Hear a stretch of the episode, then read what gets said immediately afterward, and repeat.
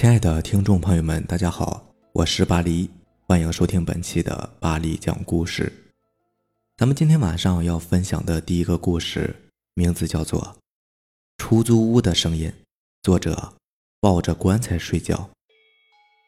这是一个发生在我身上的真实故事。我叫一涵，江苏无锡人，是一个九零后的女孩。几年前，因为房屋拆迁。和家人在外面租了一间一室一厅的房子，故事就要从住进这套出租屋开始。那是一套没有经过任何装修的房子，父母租这套房子也是为了打扫起来省事。因为是一室一厅，父母住进了带门的卧室，而我则在客厅简单的装了一个窗帘当门。客厅里还有房东留下来的古老的红木柜，红木柜自然而然的。成为了我的衣柜，简单的收拾一番，就这样，这个客厅成了我的临时房间。入住的第一个晚上，因为不习惯换了环境而失眠了，躺在床上看漫画，不知不觉便睡着了。迷迷糊糊的听到客厅外面有脚步声，以为是父母起来上厕所，便没有在意。过了一会儿，被尿意憋醒，无奈只好爬起来，披上外套。去了厕所，在厕所的时候又清晰的听见脚步声，感觉离厕所的门很近，以为是父母其中一个，所以挨个叫了一次，可是没有人回答我，脚步声还在继续，他他他。上完厕所，打开厕所门，脚步消失了，往父母的房间望去，房门紧闭。第二天饭桌上吃早饭。随口问了父母晚上有没有起夜，父母说一晚上都没有起来。那我听到的脚步声会是什么呢？没敢多想，吃了早饭，匆匆忙忙去了学校。晚上和父母吃完饭以后，就各自回房了。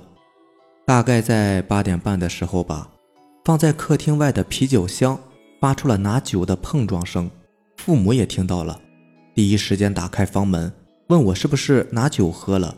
我说我压根就没有去过客厅啊！父母检查了一下啤酒箱，不是老鼠，啤酒箱好好的立在那儿，也没有被动过的样子。那么那个声音是怎么回事呢？父母也感到很疑惑。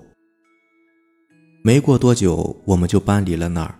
在那个出租屋发生了太多灵异的事情，比如椅子挪动的声音、开锁的声音、开冰箱的声音，在这里我就不一一的说了。过了这么久，再回想起来，除了疑惑，就只有害怕。我是一个无神论者，但是在这个世界上存在着什么，我们谁也说不清楚。下面这个故事名字叫做《我不是替死鬼》，作者追沙子。与其说这是一个故事，倒不如说是王和的亲身经历。话说那年夏天的黄昏，王和从田里边收庄稼回家，因为身上都是泥巴，便跑到村口的小溪里边洗澡。谁知刚把衣服脱掉，站在水里面，便感觉水里有一只毛茸茸的爪子，一把抓住了他的小腿肚，并有意无意的往深处带。王和吓得一身冷汗。在此之前，他就听老一辈的人讲过关于水鬼的事情。村口的这条小溪位于马路的下方，这个位置正好是一个陡坡。早年曾经有一个孕妇路过此地，被一辆拉水泥的拖拉机撞飞，后来滚落到小溪里面淹死了。说来也巧，该拖拉机的司机竟然是孕妇的丈夫，腹中胎儿的父亲。丈夫因为接受不了这个悲惨的事实，便在给妻子做完头七之后。喝农药自杀了，一家三口同去阴间报了到，却把怨气留在了人间。从此以后，这个村子便不再安宁，闹鬼之事时有传奇。比如说，一到晚上，小溪边就会停着一辆拖拉机，一个黑影不停地将泥沙铲到车上。一旦人们试图靠近，拖拉机连带人很快就会消失不见。人们都说那个黑影正是那名肇事的拖拉机司机。他生前就是专门帮人拉泥沙的，死后也要继续。除此之外，天黑之后，村口那条马路的柏油路面就会变得特别的潮湿，特别的滑，稍有不留神就会摔倒。过路的人倒还好说点过往的车辆则存在着极大的安全隐患。这些年，连人带车一起冲进小溪的事故时有发生，而且这些事故频发于夜间。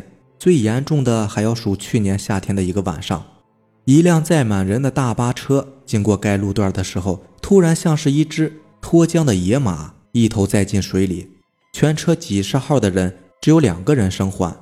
据那两个幸存者回忆说，他们在翻车的瞬间，曾经看到一个大肚女人站在马路中间，朝着大巴车招手。司机没有停车，车辆竟然鬼使神差的冲进了小溪里面。还有一次，邻村的妇女主任美红，有天晚上骑着电瓶车去接女儿下晚自习，途经村口的小溪边时，看到路边的地上躺着一个大肚子的孕妇。那个孕妇捧着肚子在地上直打滚儿，看上去像是马上快要生了。美红胆大心细，从来不相信所谓的鬼神之说。当下弯腰去扶那个孕妇，却发现对方身上冷冰冰的。如果不是因为该孕妇会一些简单机械的动作之外，美红真怀疑她就是一个木偶。于是二话没说，骑着电瓶车载着她去了医院。可是到了医院的门口，孕妇就是不肯进去。无奈之下，美红只好把医生和护士都叫了出来。哪想到那名孕妇早已消失得无影无踪。回来的时候，美红一路上心事重重，心想着这么晚了，那个孕妇会去哪里呢？她一个人会不会有什么危险呢？她都要生了还乱跑，万一孩子生在半路上，可怎么办呢？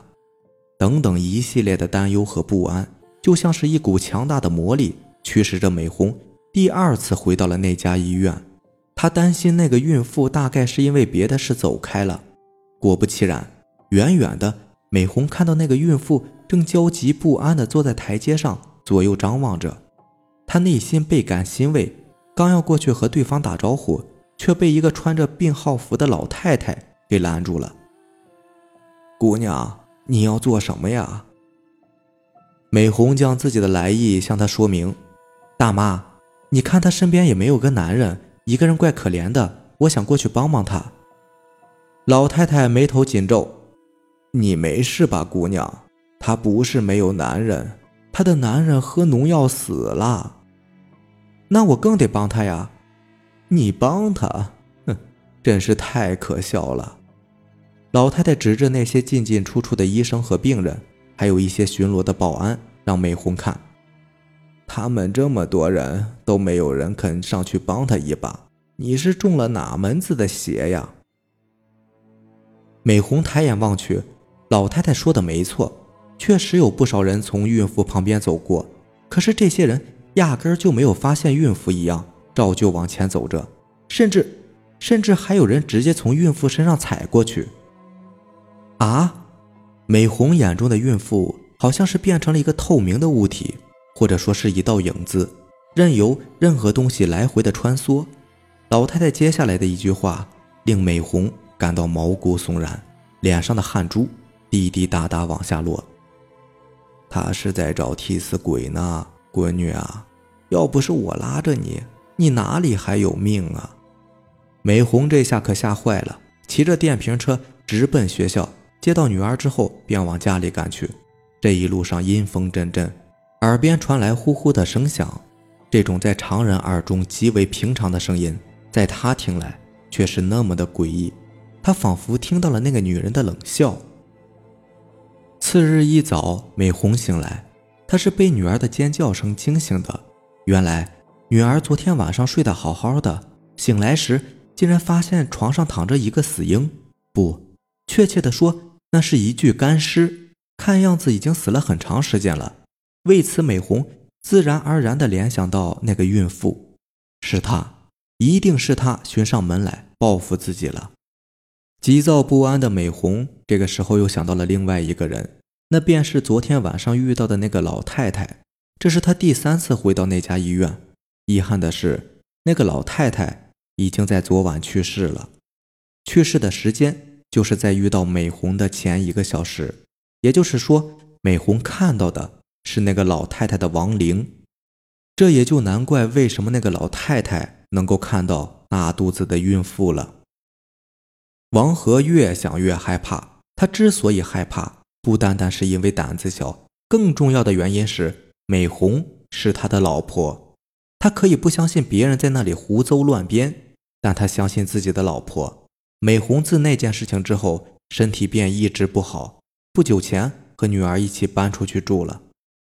此时此刻的他，满脑子都是那个孕妇和那个死婴的模样。